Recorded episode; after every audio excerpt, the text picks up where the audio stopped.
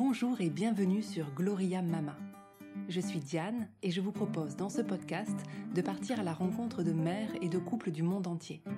Ils nous livrent l'expérience de leur maternité, parfois loin de leur pays tout aventuriers qu'ils sont. Des histoires d'hier et d'aujourd'hui, des histoires aux mille couleurs, aux mille saveurs, parfois douces, parfois plus amères. Les sujets de ce podcast Le désir d'enfant, les fausses couches, la grossesse, l'accouchement, l'allaitement, le retour de couche, la PMA, la GPA et bien d'autres encore vécus de par le monde. Ici, c'est un creuset d'histoire, un florilège de témoignages de parents et d'interviews de professionnels dans lesquels puiser pour apprendre, comprendre, mieux accompagner, partager, se rassurer. Chaque histoire est unique et pourtant universelle, riche de messages et d'enseignements car toutes ces histoires s'enlacent et s'entremêlent pour n'en raconter qu'une, celle de la vie. Amis curieux, ouvrez vos écoutilles. Si vous ne l'avez pas encore fait, je vous invite à écouter l'épisode d'introduction de Gloria Mama qui s'appelle Pourquoi un livre, un site et un podcast. Il dure une dizaine de minutes, il relate notre histoire, ce qui m'a mené à écrire un livre, créer un site et un podcast et surtout les enjeux de Gloria Mama, et il permet aussi de faire connaissance. Pour cet épisode, je vous emmène dans un pays insulaire, dit du soleil levant, à quasiment 10 000 km de la France, le Japon. Aurore y a vécu plusieurs années, a donné naissance à son premier enfant avant de rentrer en France où elle a accouché de son deuxième enfant. Son histoire permet de mettre en avant les différences culturelles de l'approche de la maternité au Japon et en France. Aurore plaide aussi pour une meilleure information des femmes sur la réalité de l'accouchement et les suites de couches, car en étant informé, on est mieux préparé. Pour donner quelques éléments de contexte, le Japon connaît une chute importante du nombre de naissances. Le taux de fécondité y est de 1,4 par femme et il faudrait qu'il soit de 2,1 pour permettre le renouvellement des générations. Conséquence, la population vieillit. Les personnes de plus de 65 ans représentaient en 2019 quasiment 30% de la population et ce chiffre pourrait monter à 40% à horizon 2065. Au Japon, quasiment deux femmes sur trois entre 18 et 34 ans sont célibataires et le coût de la vie très élevé n'incite pas non plus les couples japonais à fonder une famille. Très belle écoute. Bonjour Aurore, merci beaucoup de me recevoir chez toi. D'autant qu'il faut que les auditeurs sachent que tu viens d'accoucher de ton deuxième enfant il y a tout juste 9 jours et que tu as tout de suite accepté avec le plus grand naturel de recevoir chez toi une inconnue pour nous parler du vécu de ta grossesse et de ton accouchement au Japon et ainsi mettre en parallèle ton expérience toute fraîche de la maternité en France avec celle vécue au Japon. Donc ce que je te propose dans un premier temps, c'est de nous expliquer le contexte de ton départ au Japon. À l'époque, je travaillais chez L'Oréal dans les cosmétiques euh, en marketing. Je travaillais sur une marque qui s'appelait Maybelline et euh, j'ai eu l'opportunité euh, de travailler à Tokyo. Du coup, avec Alexandre, on a décidé de partir tous les deux. À l'époque, on n'était pas mariés, on s'est mariés exprès pour partir euh, ensemble. Et voilà, c'est ça qui m'a amené au Japon. Quand tu dis on s'est marié exprès, c'est parce que là-bas c'est plus facile euh, d'être marié administrativement Oui, pour les questions de visa, de papier, le Pax n'est pas reconnu. Du coup, c'était plus facile d'être euh, d'être marié. Quand est né ce désir d'enfant avec votre compagnon? Est-ce que c'était avant de partir de Paris? Est-ce que c'est né sous les cieux japonais? Non, ça s'est fait pendant qu'on était au Japon. Au boulot, ça se passait plus très très bien. Je commençais à stagner, on m'avait promis un poste avant de finalement euh, retourner, euh, enfin retournement de veste. Du coup, j'étais bloquée à un poste où j'évoluais pas. Et donc, euh, j'avais été très claire avec la RH et avec mes supérieurs. J'avais dit, bah, écoutez, si je stagne, peut-être qu'il est temps pour moi de privilégier d'autres aspects de ma vie, ma vie de famille. Et il m'avait répondu, écoute Aurore, tu fais ce que tu veux de ton corps. Enfin, voilà. Et en fait, je pensais, enfin, je pense qu'il qu'il ne se rendait pas compte que j'allais obéir au pied de la lettre parce que deux mois après, je suis tombée enceinte. En fait, je me suis dit, Aurore, ça sert à rien de te morfondre, euh, autant euh, te focaliser sur ce qui marche. Et aujourd'hui, euh, avec Alexandre, tout se passe bien. Alexandre, à l'époque, il avait déjà 43 ans, donc on savait que s'il voulait devenir papa, il fallait pas qu'on attende trop longtemps. Donc on s'est dit, bah allez, c'est le moment, essayons de faire un bébé. Et on a eu de la chance parce que dès qu'on a essayé, en fait, j'étais enceinte. On s'est dit qu'on voulait avoir un enfant en juin. On est parti en vacances au Vietnam euh, en août. Et en fait, j'étais très très fatiguée pendant le voyage, alors que d'habitude je suis une fille électrique. Et là, je faisais des siestes, euh, j'étais fatiguée. Et je me suis dit, il y a un truc qui va, qui va pas. Mais je, je croyais pas que je pouvais être enceinte parce que Je prenais la pilule depuis que j'avais 15 ans, j'avais jamais arrêté. Enfin, je pensais qu'il faudrait du temps pour que la machine se mette en route. Non. Et du coup, tu as été un petit peu surprise par cette grossesse qui est, qui est arrivée si rapidement. Comment est-ce que tu as géré ça en étant au Japon? Est-ce que ça te faisait un petit peu peur quand même d'être dans un environnement pas français mais japonais hein? Euh, comment est-ce que tu t'es renseigné sur euh, l'accouchement au Japon ou même tout simplement la grossesse au Japon, le suivi au Japon? Vers qui tu t'es tourné pour avoir des renseignements? Bah, Il faut savoir que moi j'ai toujours été tétanisée par euh, la perspective de l'accouchement. C'était quelque chose qui, me faisait très peur depuis toujours. Même adolescente, je me disais que c'est quelque chose d'insurmontable, que je ne sais pas comment les femmes faisaient, etc. Donc j'étais quand même assez angoissée par rapport au fait d'accoucher. Après, le Japon, c'est un des pays où le taux de mortalité infantile est le plus bas au monde. C'est vrai que globalement, euh, les hôpitaux sont quand même super bien équipés, le staff aussi. Donc, euh, c'est pas comme si voilà, j'étais en Angola ou. Euh, enfin, je savais que c'était quand même assez safe. J'ai essayé de go with the flow et de pas me poser trop de questions. Il y avait quelques sites internet en anglais pour la communauté expatriée au Japon qui est quand même pas énorme par rapport à d'autres villes asiatiques comme Shanghai. Euh, il y a finalement très très peu d'expats euh, au Japon, mais bon, il y avait quand même quelques sources. Et est-ce que tu as rencontré aussi peut-être des expatriés qui étaient dans ta situation et qui ont pu te donner euh, le contact, je sais pas, d'un gynécologue ou d'une sage-femme J'avais un collègue expatrié dans la même boîte que moi, dont la femme était aussi enceinte. Donc on a, voilà, on a fait nos grossesses en même temps, on a pu échanger sur ce sujet. Et finalement, il y avait une communauté petite d'expatriés, mais assez active. Par exemple, euh, la Lecce League euh, avait des pique-niques organisés tout le temps. J'ai l'impression qu'il y avait beaucoup plus euh, d'occasions de, se réunir que finalement ici à Paris. Il y avait aussi des groupes pour femmes enceintes où on pouvait poser des questions. Donc, je crois que c'était toutes les deux semaines. Chaque membre recevait chez elle, on apportait des petits gâteaux. Il y avait une doula qui était là et on pouvait être libre de poser toutes les questions qu'on avait. Donc au final, voilà, pendant le congé maternité, j'ai eu la chance de pouvoir rencontrer non seulement d'autres femmes enceintes, mais aussi des femmes qui avaient eu beaucoup d'enfants et qui ont pu euh, m'éclairer sur euh, pas mal de points. Est-ce que tu peux nous parler de ce que tu savais euh, à la base de l'accouchement au Japon Quelle image tu avais de l'accouchement au Japon et déjà si tu avais une image ou, pas, ou pas du tout Avant de vraiment te renseigner, qu'est-ce que tu savais un peu en nébuleuse sur l'accouchement au Japon? Bah, Je savais pas grand-chose de l'accouchement au Japon. Après, je, je, savais que la société japonaise est une société où euh, on est sur la réserve, où on n'exprime pas trop ses sentiments. Et après, globalement, au Japon, je trouvais que tout était très cocon, tout est dans la douceur, euh, il n'y a pas de heurts, personne ne crie, personne hurle, tout est toujours confortable, les chaussures sont confortables, les couvertures, enfin, les Japonais sont les meilleurs... Euh, concepteur de choses, voilà, euh, cocooning, euh, confort. Enfin, je me disais que ça devait être plutôt euh, ouais, confort. Sauf que, en bonne française que j'étais, pour moi, il était hors de question d'accoucher sans péridurale. Ça me terrifiait tellement que j'avais une peur panique d'accoucher sans péridurale. Quelques mois de grossesse, je me rends dans l'hôpital de quartier. On habitait à Shinjuku à l'époque. Je fais des consultations et puis au bout d'un moment, une infirmière me parle en anglais et me dit en fait, vous ne pouvez pas passer dans cet hôpital parce qu'on n'a pas de staff euh, qui parle anglais. Je lui dis, mais vous, vous êtes là, vous parlez anglais? Et elle me dit, mais je ne serai pas indéfiniment là et je ne peux pas vous garantir que je serai toujours là. Et lorsqu'elle a ajouté, euh, de toute façon, dans cet hôpital, on ne pratique pas la péridurale, je lui ai dit, bon, ok, c'est bon, au revoir. Mhm. Et donc après, j'ai cherché un hôpital où ils administraient la péridurale. J'ai atterri dans euh, ce qu'on appelle un peu le Ritz-Carlton des hôpitaux à Tokyo, c'est un hôpital hyper luxueux. Et donc dans cet hôpital, ils donnaient la péridurale de 9h à 17h seulement.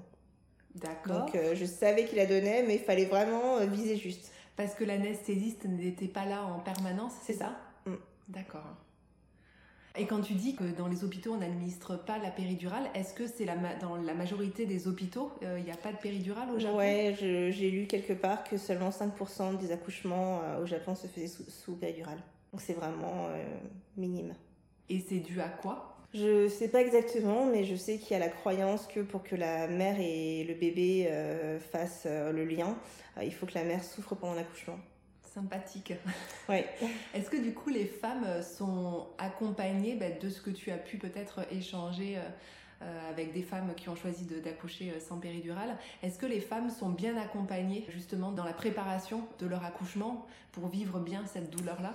J'ai pas l'impression, pourtant donc j'étais dans un hôpital, euh, voilà, quand même euh, luxe, confort. Il n'y avait pas spécialement de cours de préparation, mais euh, comme je le disais, j'étais tellement en panique que, moi j'ai fait les démarches pour essayer de me tranquilliser au maximum. Donc il y avait des cours de yoga prénatal, des cours de pilates prénatal. J'ai fait donc des séances de préparation à l'accouchement avec une sage-femme française, Célia. J'ai tout fait pour essayer d'être enfin, d'être prête euh, pour le jour J. Et ça t'a rassuré de, de, faire tout ça, de comprendre comment tout allait se dérouler euh, T'es arrivée oui, du coup assez sereine euh, ça m'a, ça m'a, oui, ça m'a, ça m'a rassurée. Enfin, en tout cas, je me disais que j'avais fait tout ce que j'avais pu faire pour essayer de préparer l'accouchement au mieux. Et quand, quand le, enfin, j'étais pas spécialement stressée par rapport au jour J. Je, j'essayais d'être euh, d'accueillir ce jour euh, sans angoisse. Donc avant de, parler vraiment de ton accouchement, moi je, voudrais euh, juste que tu reviennes sur le fait qu'il n'y a pas de préparation à l'accouchement comme en France. On, mm. on, a quand même la chance d'avoir des préparations à l'accouchement gratuites. Là-bas, les femmes se, se, préparent différemment? Elles, elles font comment? Elles discutent entre elles? Ou c'est bah, des conseils familiaux? Je sais pas parce que au final, les femmes que j'ai rencontrées là-bas c'était plutôt des expats. Mm-hmm. Après, euh, voilà, je connaissais aucune japonaise avec qui partager mon expérience. Moi, j'ai l'impression que c'est une culture où il y a quand même pas mal de pudeur. Donc, euh, je pense que, enfin, j'imagine mal euh, une japonaise, euh, partager ses angoisses. Les japonais ont un côté très scolaire en fait. Euh, ils vont peut-être lire des livres, euh, mais ils sont, je pense pas qu'ils soient trop dans l'échange et l'oralité. Effectivement, j'avais lu qu'ils n'étaient pas trop dans le partage de, de leurs émotions et que quand ils parlaient entre eux, ils parlaient plus de, de poussettes du futur bébé que de ce qu'ils ressentaient à l'instant T. Au niveau de ton suivi de grossesse, est-ce que ça ressemble à ce qui est fait en France? Oui, c'est assez similaire en France. Même si j'ai enfin j'ai eu le sentiment qu'en France c'était plus médicalisé qu'au Japon. Alors je sais pas si c'est parce que comme il y avait quand même une barrière de la langue, même si euh, les gynécologues que, que je rencontrais parlaient toujours anglais, mais bon, pas de manière très fluide. J'avais l'impression que soit en fait euh, ils m'expliquaient pas tout, et ça m'allait très bien. Je faisais mes check-up, mais on me disait rien. Mais en France, j'ai trouvé ça vachement plus lourd. Ma deuxième grossesse, ma sage-femme avait dépisté une clarté nucale un peu épaisse. Mhm. Et euh, ça a été le branle-bas de combat. Euh, on m'a fait plein de tests. Euh, j'ai dû revenir précipitamment de, de, vacances et défoncer direct à l'hôpital pour subir une biopsie du trophoblast pour vérifier si mon bébé était trisomique ou pas. Les résultats de la bosse, c'était une chance sur 44. Et en fait, ça avait été hyper anxiogène. Ah oui, hein. Quand j'avais été faire faire ce test, ils étaient 10 dans la salle. Ils me regardaient comme si j'avais venu perdre mon bébé, alors que j'étais là. Mais les gars, en fait, on est juste en train de faire un test on n'est pas en train de dire que mon bébé est trisomique. Hmm. Tu l'as fait à combien de mois du coup ce, test-là Je l'ai fait au mois d'août. Donc dans le premier trimestre encore Dans le premier trimestre, ouais. Hmm. C'était assez pesant. Et ouais, j'ai trouvé qu'en France, euh, on était vraiment dans le côté euh, on prend pas de risques, euh, on teste tout. je trouvais que j'avais beaucoup d'analyses. Enfin voilà, j'ai trouvé que c'était assez lourd. Et est-ce que au Japon, euh, au niveau euh, du, suivi de grossesse, euh, alors c'est peut-être un peu anecdotique, mais j'ai entendu dire qu'ils surveillaient énormément le poids. Oui, alors moi l'avantage c'est que comme je suis une nature assez corpulente à la base, euh, j'ai pas pris beaucoup de poids pendant ma grossesse, donc là-dessus ils m'ont pas trop embêté. Mais oui, je, je, sais qu'ils font, ils font gaffe. Et est-ce qu'on peut tout manger ou est-ce qu'ils sont aussi stricts qu'en France sur Je pense que, en fait, ils sont stricts mais pour des choses différentes. Par exemple, manger des sushis, du poisson cru au Japon, c'est pas du tout interdit. Quand je disais qu'en en France, on se en France, on se l'interdisait, les, femmes me disaient Ah bon, mais pourquoi? On ne comprend pas. Et après, enfin, dans les mentalités asiatiques, il y a toujours ce côté euh, si tu veux faire du bien à tel organe, euh, préparer ton corps à ça, il faut que tu manges ça. Il y a ce côté yin-yang euh, de manger des trucs froids, chauds. Donc je, je, pense que effectivement les femmes sont encouragées à manger à privilégier tel ou tel type d'aliment. Est-ce que pendant ta grossesse, il y a des choses qui ont pu te surprendre, voire te faire peur Non, j'ai eu la chance d'avoir une grossesse sans nuages. Pas eu de nausées, pas eu de vomissements. Euh, j'étais même étonnée parce que je me portais comme un charme, euh, mon ventre ne ressortait pas. Mes collègues n'arrêtaient pas de me dire, on dirait pas que tu es enceinte. Euh, j'étais même étonnée, je me disais, mais quand est-ce que mon ventre va sortir? Mhm. Quand est-ce que je vais commencer à me sentir mal? Enfin, outre la fatigue du, du premier trimestre, vraiment, j'ai tout s'était très bien passé. Et tu as réussi à trouver des vêtements de grossesse facilement là-bas? Parce que les japonaises sont quand même super menues. ouais, ouais. Non, pour le coup, j'ai pas du tout réussi à trouver des vêtements de grossesse. Du coup, j'avais profité d'un retour en France pour Noël pour commander des choses à Paris et me faire livrer à Paris. Est-ce que maintenant tu as envie de nous parler de, de ton accouchement concrètement le jour J? Donc euh, voilà, comme je disais, je me sentais bien euh, jusqu'au jusqu'au jour J. Euh, la preuve, je faisais du vélo en fait le jour J. On avait déjeuné chez Brest Café avec le fondateur de Brest Café à, à Sando. Ma fille était prévue pour le 20 avril, on était le 19. Et puis bah, je, je rentre chez nous et je dis à mon mari, ah, je, je, me sens un peu fatiguée, je vais m'allonger. Et puis après, je parle sur Messenger à une ancienne, un ancien contact de boulot dont le mari est sage-femme. On commence à parler de l'accouchement, etc., etc.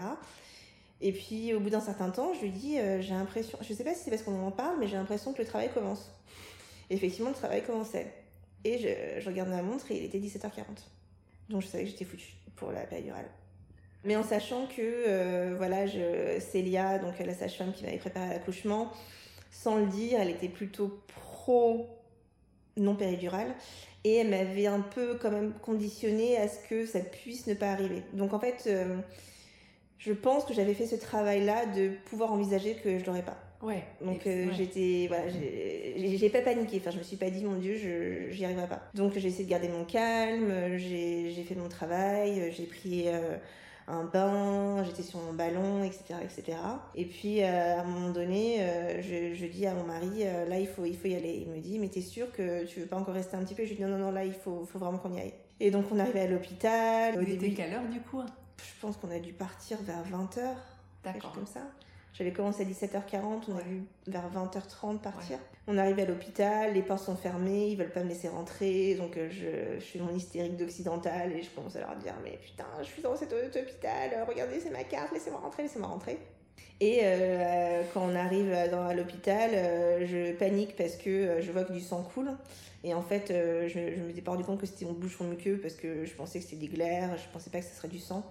Donc au début, je me dis je saigne, je saigne, je saigne. À ce moment-là, les contractions étaient tellement fortes, tellement approchées que euh, je dis à, Alexandre, euh, je survivrai pas cette nuit si c'est comme ça tout le temps en fait. J'étais euh, en train de vivre le fameux moment de désespérance. Mm-hmm. Finalement, les, les infirmières m'auscultent et elles me disent bon, ben, on va passer en salle d'accouchement. Et je leur dis mais comment ça, on va passer en salle d'accouchement? Ben oui, vous êtes déjà à 10. Waouh, génial. ok, d'accord. Sachant que ma gynécologue, donc c'est une gynécologue qui, je pense, a étudié aux États-Unis parce qu'elle parlait un, anglais parfaitement euh, courant. Elle n'était pas encore là. J'avais euh, des sages-femmes infirmières qui avaient un, anglais quand même assez limité et en gros c'était euh, push, push, stop, push, stop. J'avais eu un projet de naissance où j'avais dit à la gynécologue que je voulais pas d'épisiotomie je pousse, etc. Et j'avais toujours entendu dire que la poussée était finalement assez rapide et je pousse et ça, ne sort pas. Je me dis, mais c'est pas possible, pourquoi est-ce que le bébé ne sort pas, j'en peux plus pousser. Ma, position d'accouchement, j'avais les pieds sur, sur les étriers et en fait, euh, il m'avait relevé. Et quand je poussais, Alexandre me redressait encore. Mhm. Donc j'étais dans une position euh, demi-assise. Et en regardant euh, une vidéo de Bernadette Gasquet, j'ai appris qu'en fait c'était la pire position pour accoucher. Hmm. Pire que quand on est allongé en fait. Bref, ça je ne savais pas à l'époque. Euh, donc c'est pour ça que le bébé sortait pas en fait. C'est parce que c'était la pire position pour accoucher. Et donc finalement, elle naît. Voilà. T'as quand même réussi à, accoucher dans cette position J'ai quand même réussi à accoucher euh, à 21h40. Euh, elle était née. Donc c'était un accouchement en 4 heures. Ah ouais, c'était hyper rapide. hyper rapide. hyper rapide. Et donc après ça, je suis étonnée de voir que je me vide de mon sang. Je me dis, mais est-ce que je suis en train de faire une hémorragie? Parce que je sens vraiment mais, des masses de sang qui, qui s'extirpe de moi. bon, personne ne, s'inquiète, donc je me dis ok, c'est censé être normal. Et après, euh, quand même quelque chose qui me, qui, qui me réconforte, c'est que euh, quand je dois regagner ma chambre, je suis capable de marcher euh, sans problème et voilà, la, nuit se passe plutôt bien, etc., etc. Donc je suis rentrée le 19, c'était un mercredi, et puis je suis sortie le dimanche. On, reste combien de temps habituellement au Japon à l'hôpital? Moi, je pense que c'est à peu près 3-4 jours. D'accord. C'est le, temps normal euh Oui, je crois. Ce qui m'a étonnée, c'est que euh, je m'attendais à avoir euh, des infirmières, des sages-femmes très douces, parce que voilà, le Japon, c'est le pays de la douceur, etc. Enfin, pas du, tout. donc, quand elles ont voulu prélever mon colostrum, donc ma fille avait du mal à téter en fait, donc ça s'est pas fait facilement elle me pressait les seins pour extirper le colostrum et ça me faisait super mal. Je me disais, mais c'est pas possible, pourquoi elle, me pense aussi fort, j'ai mal. Et, et, après ça, quand on est rentré à, la maison, la montée de lait a été atroce. Donc t'as pas eu ta montée de lait à l'hôpital? T'as eu ta montée de lait à la maison? c'était un peu à, Califourchon. Mhm. Et voilà, je me souviens d'avoir eu l'impression que mes, mes seins étaient des obus et que c'était dur comme du béton. J'avais une sorte de, de boule comme un kyste où je me suis dit, mais mon mm. Dieu, j'ai un cancer du sein, je vais mourir. Et vraiment, j'étais paniquée, je savais pas quoi faire. Et donc, je, je, demandais euh, aux gens en France qu'est-ce que je pouvais faire. Donc j'avais une amie d'enfance euh, qui était auxiliaire de périculture. je lui demandais mais qu'est-ce que je peux faire? Et donc elle m'avait dit voilà passe ton sein sous l'eau chaude, masse-le.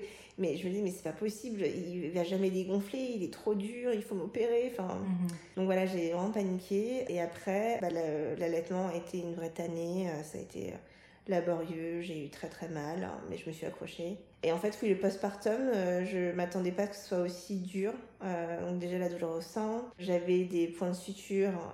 et du coup, bah, quand on a des points de suture, on peut jamais s'asseoir comme on veut, mhm. quoi qu'on fasse, on est mal installé. Mhm. Même sans épisiotomie, tu avais une petite déchirure, c'est ça? Alors là, on peut, on peut revenir là-dessus. En fait, euh, lorsque je suis sortie de l'hôpital, euh, j'ai rencontré donc euh, la gynécologue qui m'avait accouchée et qui était venue vraiment in extremis. Enfin, limite, il m'avait demandé d'arrêter de pousser pour que le temps qu'elle arrive. Et je lui ai dit, est-ce que vous pouvez m'expliquer ce qui s'est passé pour mes points? Et elle m'a dit, oh, vous avez été un peu déchirée, on vous a recousu. Et en fait, quand je suis rentrée en France, j'ai vu un gynécologue français à Paris et il m'a dit non mais je suis formelle, c'est une épisiotomie. Je lui ai dit sûre parce que moi je leur avais dit que je voulais pas des épisiotomies. Et il m'a dit non non euh, ça, enfin il y a aucun doute possible, euh, c'est une épisio. Hmm. On parle souvent de violence obstétricale et à ce moment-là je me suis dit mais enfin c'est dingue. Je lui ai posé la question et elle a pas eu l'honnêteté de me dire qu'elle avait hmm. pratiqué une épisiotomie. D'autant plus que j'étais pas perfusée, j'étais pas euh, en train de délirer, j'étais en pleine possession des moyens. Euh, au contraire, c'était presque moi qui disais aux infirmières Eh oh, j'ai une contraction, j'ai besoin de, votre aide. J'étais totalement alerte en fait. Et on m'aurait dit Il faut qu'on pratique une épisiotomie, j'aurais été capable de dire oui ou non. Oui, là en fait, on te l'a imposé et on t'a rien dit. On rien et, dit. et, tu as dû te sentir pas du tout respecté du fait qu'on t'ait rien dit et qu'on te, qu'on te dise après Non, non, on n'a rien fait. Euh. Ouais, et d'autant plus que, effectivement, lorsque bébé est sorti, je l'ai senti passer, mais pas tant que ça en fait. Et c'est parce que bah, il y avait l'épisiotomie. Alors que là, effectivement, pour la deuxième grossesse, enfin là, j'ai vraiment eu la sensation de brûlure lorsque elle est passée euh, à travers le vagin. Est-ce que tu es retournée voir justement cette gynécologue qui ne t'avait pas euh, dit euh, la vérité? Non, c'était trop tard parce qu'on était déjà rentré en France. J'ai ma sœur qui est médecin, qui est toujours révoltée et qui m'a dit mais tu veux pas leur écrire, leur écrire et je me suis dit, bah, ça vaut pas le coup. Et de manière générale, quels ont été vos rapports avec euh, le personnel soignant? Est-ce qu'ils sont assez accessibles? Bah pas vraiment en fait, au contraire je trouvais qu'il y avait un manque d'empathie euh, parce que voilà j'avais euh, excessivement mal au sein et j'ai l'impression qu'il n'y avait rien de fait pour me soulager qu'au contraire lorsqu'elle me compressait les seins pour euh, soit faire sortir du colostrum ou, autre. Euh, elle me faisait vraiment très très très mal et qu'il n'y avait pas du tout d'empathie euh, par rapport à ça. Un autre point aussi, c'est qu'il y avait une pression par rapport à son poids. C'est-à-dire qu'à chaque fois qu'elle tétait, il pesait le bébé. C'était vraiment hyper détaillé et il fallait que le bébé ne perde pas trop de poids et j'ai eu beaucoup de pression par rapport à ça. Plus qu'en France. Et quand tu es rentrée chez toi, tu as quand même des sages-femmes qui viennent t'aider pour euh, t'épauler sur l'allaitement. C'est, est-ce qu'on allait là-bas? Les femmes allaitent facilement Non, en fait, euh, pour le coup, quand je regarde euh, la vision gynécologique obstétricale, j'ai l'impression que c'est la France il y a 30 ans. On est encore très pro ce qu'ils appellent la formula, c'est le lait en poudre. Lorsque j'ai fait la visite même du premier mois, le pédiatre m'a dit bon, elle est quand même pas très grosse, ça serait bien de faire un allaitement mixte, de compléter avec un biberon. Et puis, bon, bah, heureusement, j'avais lu que c'était pas idéal pour, euh, pour l'allaitement et donc euh, j'ai tenu cap et j'ai jamais donné de biberon. Est-ce que tu peux juste nous parler maintenant de la place du père? Est-ce que ton mari a pu assister à l'accouchement euh, Quelle place on laisse au papa? Bah, il a failli être oublié. En fait, il a dû se manifester pour pouvoir assister à l'accouchement. Parce que oui, je pense que traditionnellement, c'est pas hum, courant que les hommes y assistent.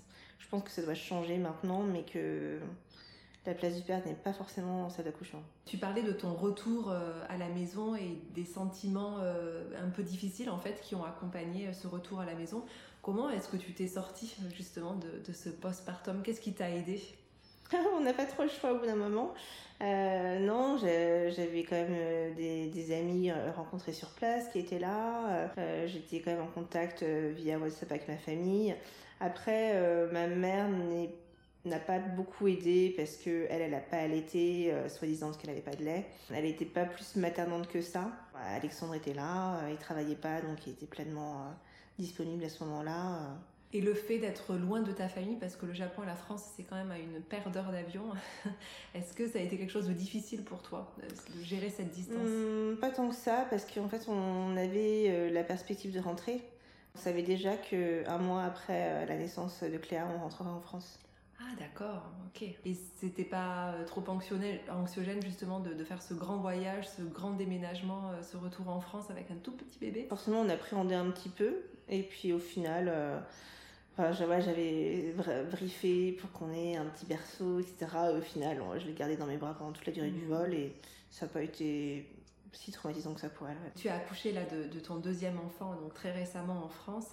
Est-ce que tu souhaitais quelque chose de particulier pour ce deuxième accouchement? Bah, Je pense que quand il y a une première grossesse, pour la deuxième, on se dit, bah, cette fois-ci, euh, il y a des choses que j'ai envie de changer. J'avais envie d'avoir un accouchement où j'étais encore plus... Euh, pas en contrôle ni en maîtrise, mais où je pourrais encore plus euh, décider des choses, même si bon déjà j'avais pu accoucher sans péridurale, ce qui est on est quand même en pleine possession de ses moyens. Tu devais être super fière finalement de, de l'avoir fait. Hein. Oui, oui, je pense que je, je m'en sentais pas capable et que effectivement j'avais réussi à le faire, donc euh, ouais, c'était quand même une victoire. Pour la deuxième grossesse, euh, j'ai eu des cours de préparation à l'accouchement avec une sage-femme qui avait évoqué Bernadette de Gasquet. Bernadette de Gasquet, c'est une professeure de yoga. En fait, c'est une femme qui à la base n'avait rien, euh, ne connaissait rien à la médecine. Elle travaillait, je crois, dans les, dans les PTT. Pour ses deux premiers enfants, elle a accouché quasiment toute seule à l'hôpital. Elle a accouché euh, sur le côté et sans pousser. Et en fait, elle comprenait pas pourquoi les gens lui demandaient de pousser parce qu'elle, elle n'avait jamais poussé.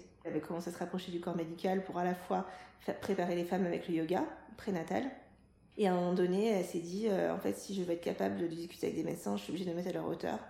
Et donc, euh, avec trois enfants, à plus de 40 ans, elle a passé le diplôme pour être médecin. Et elle est médecin. Et donc, cette femme extraordinaire, euh, donc voilà, j'ai lu ses livres, euh, j'ai écouté des podcasts et j'ai appris que, voilà, la pire manière d'accoucher, bah, c'était la position que j'avais au Japon. Mhm. Tout ce qu'on soumet aux femmes, tout ce qu'on leur impose, la position gynécologique, en fait, c'est une position qui est confortable juste pour les obstétriciens et les sages-femmes, mais pas pour la femme qu'en fait il vaut mieux accoucher sur côté, euh, euh, à quatre pattes, euh, voire debout, plutôt que d'être dans les pieds dans les étriers. Qu'en fait c'est pas du tout physiologique. Et en fait je me suis dit mais c'est pas possible, enfin depuis toujours on fait accoucher les femmes, enfin, on a toujours cette image des, pieds dans les étriers. Et je me dis mais comment c'est possible que ça soit en fait pas du tout recommandé? Et là je me suis dit bon bah là j'accoucherai pas dans les, pieds dans les étriers. Et après, il y avait toujours la problématique de est-ce que euh, je fais avec péridurale ou sans péridurale. Comme c'était mon deuxième enfant, les gens me disaient bah, qu'a priori ça devrait aller vite. Je me suis dit, bon, si j'ai réussi à faire la première fois sans, je devrais réussir à réitérer l'exploit. Euh, mais euh, mais c'est vrai que là, pour le coup, bah, c'était l'inverse du Japon. C'était qu'on était plutôt pro-péridurale. Juste pour être, en avoir le cœur net, j'avais été à une réunion d'information sur la péridurale. Et puis c'était, euh, mais la péridurale c'est safe, la la la la. En fait, on sent que le personnel euh, est plus à l'aise avec euh, les péridurales parce que c'est leur quotidien et que finalement, lorsqu'ils ont un accouchement sans péridurale, bah, pour eux c'est plus risqué, ils sont, bah, ils sont moins habitués, donc finalement ils sont moins à l'aise. Donc voilà, pour la deuxième grossesse, je savais que je voulais choisir la position d'allaitement. Je savais que je, ne je refusais l'épisiotomie et là-dessus, l'avantage en France, c'est que je pense qu'il y a une avancée. Quand j'en parlais à mes sages-femmes, elles disaient que franchement, euh, sauf cas euh, d'urgence ultime, on ne pratiquait plus d'épisiotomie. Euh, quand j'avais fait la visite de la maternité, j'avais posé la question, ils m'avaient dit que franchement, eux, ils n'en pratiquaient pas, mmh. que c'était très très rare. Donc tu as, vraiment choisi ta maternité pour pouvoir accoucher dans la position dans laquelle tu voulais Non, pour le coup, je me suis dit que si j'avais réussi à accoucher au Japon, je pourrais accoucher à l'hôpital public. Du coup, j'ai accouché à l'hôpital Beaujon à Clichy qui est une maternité de niveau 1 euh, où j'ai payé 0 euros. Enfin, c'est pas du tout une maison de naissance ou une mhm. clinique. Et tu as pu accoucher comme tu voulais euh Ouais, bah, j'avais posé la question lorsque j'avais fait la visite de maternité. J'avais dit est-ce qu'on a, on a, le droit de se mettre comme on veut? Et les sages-femmes avaient dit oui, oui, la femme est libre, on l'accompagne, elle fait ce qu'elle veut. Et effectivement, quand je suis arrivée sur la table d'accouchement, je leur ai dit je vais accoucher sur le côté. Elles m'ont dit oui, oui, bah allez-y. Elles m'ont aidé à soulever mes, mes pieds pour que, voilà, que j'ai un bon angle. Elles ont vraiment respecté mon choix. Est-ce que tu as suivi donc c'est la méthode de ce médecin? Est-ce que tu as poussé ou, ou est-ce que bah, c'était c'était compliqué parce que euh, donc dans ma tête j'avais j'avais ces, ces paroles qui revenaient où elle dit protégez votre périnée, ne poussez pas. Parce qu'en fait, elle, explique que l'utérus se contracte de lui-même et que c'est pour ça que, par exemple, euh, des femmes dans le coma ou des gens tétraplégiques peuvent accoucher, même sans en avoir confiance, parce que l'utérus se contracte. Et c'est vrai, enfin, les contractions, c'est ça, c'est qu'il expulse le bébé. Donc en fait, lorsqu'on pousse, on, met une, pression supplémentaire sur le périnée et c'est comme ça qu'on l'endommage. Donc j'essayais de pas trop pousser, mais évidemment, j'étais quand même dans une maternité classique où j'avais trois sages-femmes qui, qui, me disaient en cœur poussez, poussez, poussez, poussez. Et en même temps, moi, j'en pouvais plus, j'avais envie d'en finir, donc euh, j'avais aussi envie de pousser, quoi. Donc bon, j'ai essayé de pousser, pas trop, mais j'ai quand même poussé. Je voulais pas qu'on clampe le cordon ombilical trop tôt. Mhm. Je l'avais mis dans le protégé naissance, mais évidemment, comme mon accouchement était euh, hyper rapide, on n'avait pas eu tout le temps de l'évoquer. Quand la, petite est née, euh, j'ai dit ne clampez pas tout de suite. Et la sage-femme m'a dit ah bah c'est déjà fait. Enfin, je sais, je comprends pas pourquoi ils sont aussi pressés en fait. Il y a rien qui presse. Moi, je voulais attendre que le cordon cesse de battre que voilà le placenta donne tout ce qu'il a à donner avant de le couper. comme quoi, même quand on essaie d'anticiper, euh, l'accouchement c'est quand même une leçon où on, doit admettre qu'on euh, ne peut pas tout contrôler, qu'il faut faire du lâcher prise. Peut-être que dans les années à venir, euh, ils seront aussi moins en mode automatique et mm. plus dans le respect de, de, ce que les femmes souhaitent dans leur projet de naissance mm. de A jusqu'à Z. Parce que je pense qu'il y a aussi beaucoup euh, le protocole qui joue, des automatismes qui se mettent mm. en place. Et même si elles ont lu ton projet de naissance et qu'effectivement il n'y a aucun danger à ne pas clamper euh, bah, certainement le, cordon ombilical euh, tout de suite, il y a aussi des automatismes qu'elles ont et qu'elles répètent. Exactement. Et en fait, pour revenir à la discussion précédente, lorsque voilà, j'avais trouvé qu'il y avait eu beaucoup de pression sur l'éventualité que j'ai un enfant trisomique. On n'arrêtait pas de me dire que, vu mon âge, je disais, mais j'ai 34 ans, enfin arrêtez, c'est mon mhm. deuxième enfant, je suis pas si vieille que ça. Euh, vu votre poids, vu, enfin bref, on me faisait vachement culpabiliser. Je trouvais qu'en France, on avait cette culture du zéro risque. Et en fait, euh, donc ma sœur qui est euh, médecin me disait qu'en fait, en obstétrique, on ne s'autorise pas de perdre une maman et un enfant. Et que du coup, bah, les gynécologues et obstétriciens sont des sortes de contrôle fric qui ne laissent rien passer. Et qui a une tolérance zéro.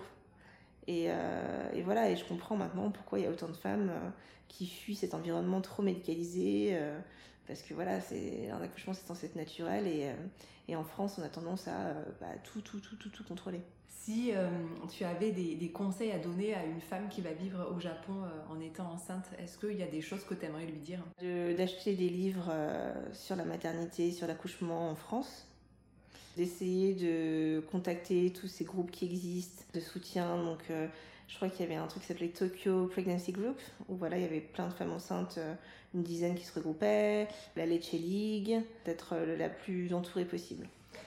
Et de ne pas se laisser faire par rapport aux médecins. Et est-ce que, pour conclure, est-ce qu'il y a des bonnes pratiques du Japon que tu aimerais voir un jour appliquées ben, en fait, en lisant donc, les livres de Bernadette de Gasquet, j'ai vu qu'en fait, euh, durant le postpartum de la femme enceinte, enfin qui était enceinte, la femme est censée euh, se reposer et rester euh, alitée pendant au moins le premier mois, voire les six semaines. Et en France, et moi la première, hein, quand j'ai accouché de, Cléa, je me rappelle que quelques jours après, vu qu'elle de, était tellement petite qu'elle n'avait pas de vêtements à sa taille, je m'étais lancée avec elle dans les rues de Shibuya avec le porte-bébé pour aller lui chercher des vêtements et que du coup, bah oui, j'avais peut-être un peu forcé euh, sur ce coup-là. Et au Japon, en fait, euh, lorsqu'une euh, femme donne naissance, elle reste alitée, mais vraiment allongée pendant un mois. Elle ne pose pas le pied à terre. Et le bébé non plus n'a pas le droit de sortir de chez lui pendant un mois. C'est peut-être un petit peu extrême, mais en tout cas, le fait de, préconiser du, repos à la, femme, c'est quelque chose qui apparemment est très respecté. je crois qu'on lui donne à manger certains aliments, il y a des cérémonies pour les bébés, euh, les 100 premiers jours. C'est assez ritualisé. Et c'est vrai qu'en France, euh, je trouve que la femme est un peu oubliée. lorsque voilà, il y a des visites à maternité, euh, le bébé a son 40e doudou, son 51e de body, et finalement on ne se demande pas qu'est-ce qu'on pourrait faire pour, euh, pour la femme. Euh, Est-ce qu'il y a des aliments qu'elle pourrait manger pour reprendre des forces? Est-ce que, je sais pas, il n'y a pas des massages, euh, un spa, euh, un truc qui pourrait la- l'aider à se remettre sur pied? Je trouve que finalement la femme est très oubliée. Est-ce que tu veux rajouter quelque chose? Moi, ce que j'aimerais, c'est qu'on arrête l'omerta euh, qu'il y a autour de la maternité et de, de l'accouchement et du postpartum. Personnellement, je trouve que donner naissance à un enfant en tant que femme, c'est une expérience extraordinaire et en tant que, enfin, je trouve que, enfin, je suis contente de, l'avoir vécu. Mais je comprends pas pourquoi euh, on continue d'idé- d'idéaliser autant ces moments-là et pourquoi on n'explique pas les choses euh, de manière très objective, sans forcément euh, dramatiser ou parler de choses trop crues, mais juste informer les femmes sur la réalité en fait de, des, suites de couches. Euh, je sais pas pourquoi on cache ça. Est-ce que c'est parce qu'on se dit que euh, si on leur dit la vérité, euh, les femmes ne feront pas d'enfants parce que c'est trop dur? Est-ce que c'est parce qu'on a été conditionné par des siècles et des siècles de religion où voilà dans la Bible il est écrit que femme tu enfanteras dans la douleur et que du coup on continue ça? Mais voilà, récemment, il y a, eu toute un- une discussion autour du, du postpartum et euh, j'ai été vraiment affligée de voir que, euh, en fait, c'est les femmes qui euh, d'elles-mêmes disent qu'en fait, on ne devrait pas se plaindre, euh, qu'il y a pire que soi, qu'il y a des femmes qui meurent en couche, qu'il y a des femmes qui ont, qui ont jamais d'enfants. Et en fait, euh, je comprends pas au nom de quoi on devrait se taire. Enfin, pour moi, c'est c'est pas faire preuve de plus de respect par rapport à une femme qui n'a pas d'enfant, de parler de ce que c'est que le traumatisme de l'accouchement. Enfin, c'est- juste informer les gens. Et je pense qu'en étant informé, on est mieux préparé. Enfin, moi, je savais pas que j'allais avoir des tranchées. Je, je savais que j'allais avoir des contractions pendant l'accouchement, mais je savais pas que j'allais avoir des contractions après l'accouchement. Et je savais pas que je me tordrais en deux, que ça me ferait mal, que ça serait encore amplifié en, allaitant, alors que j'avais déjà trop mal en, en allaitant. Si j'avais eu ça, je me serais préparée. Pour l'engorgement de mes seins, si j'avais su que en faisant téter le bébé le plus vite, le plus possible, si j'avais su qu'en qu'en faisant des massages sous la douche, j'aurais pu me soulager, j'aurais pu euh, voilà éviter un épisode très traumatisant euh, après ma grossesse. Donc voilà, informer, euh, partager. et accompagner les femmes euh, Mm. dans toutes les étapes de leur grossesse, avant, pendant et après. Mm. C'est effectivement très important. On est au 21e siècle où l'information est disponible, on a tous sur notre smartphone. Mais en fait, finalement, euh, il y a plein de choses qu'on ne sait pas. Et, et par exemple, sur l'allaitement, je pense qu'il faudrait avoir des formations beaucoup plus approfondies que juste euh, un cours de préparation euh, qu'on a euh, dans le cadre de la préparation avec la sage-femme. Enfin, je trouve qu'on devrait euh, proposer à chaque femme d'avoir une poupée, un factice qu'elle mette au sein pour que tous ils puissent lui dire euh, ta position, euh, on peut la corriger ou pas. Parce que voilà, les crevasses, j'ai l'impression que ça touche une majorité de femmes. J'ai l'impression que c'est très rare les femmes qui, qui échappent aux, crevasses. Et est-ce que c'est une fatalité? Bah non, si on entend les consultantes en, lactation. Elles, vous disent tous, ah bah non, euh, c'est que vous êtes mal positionné.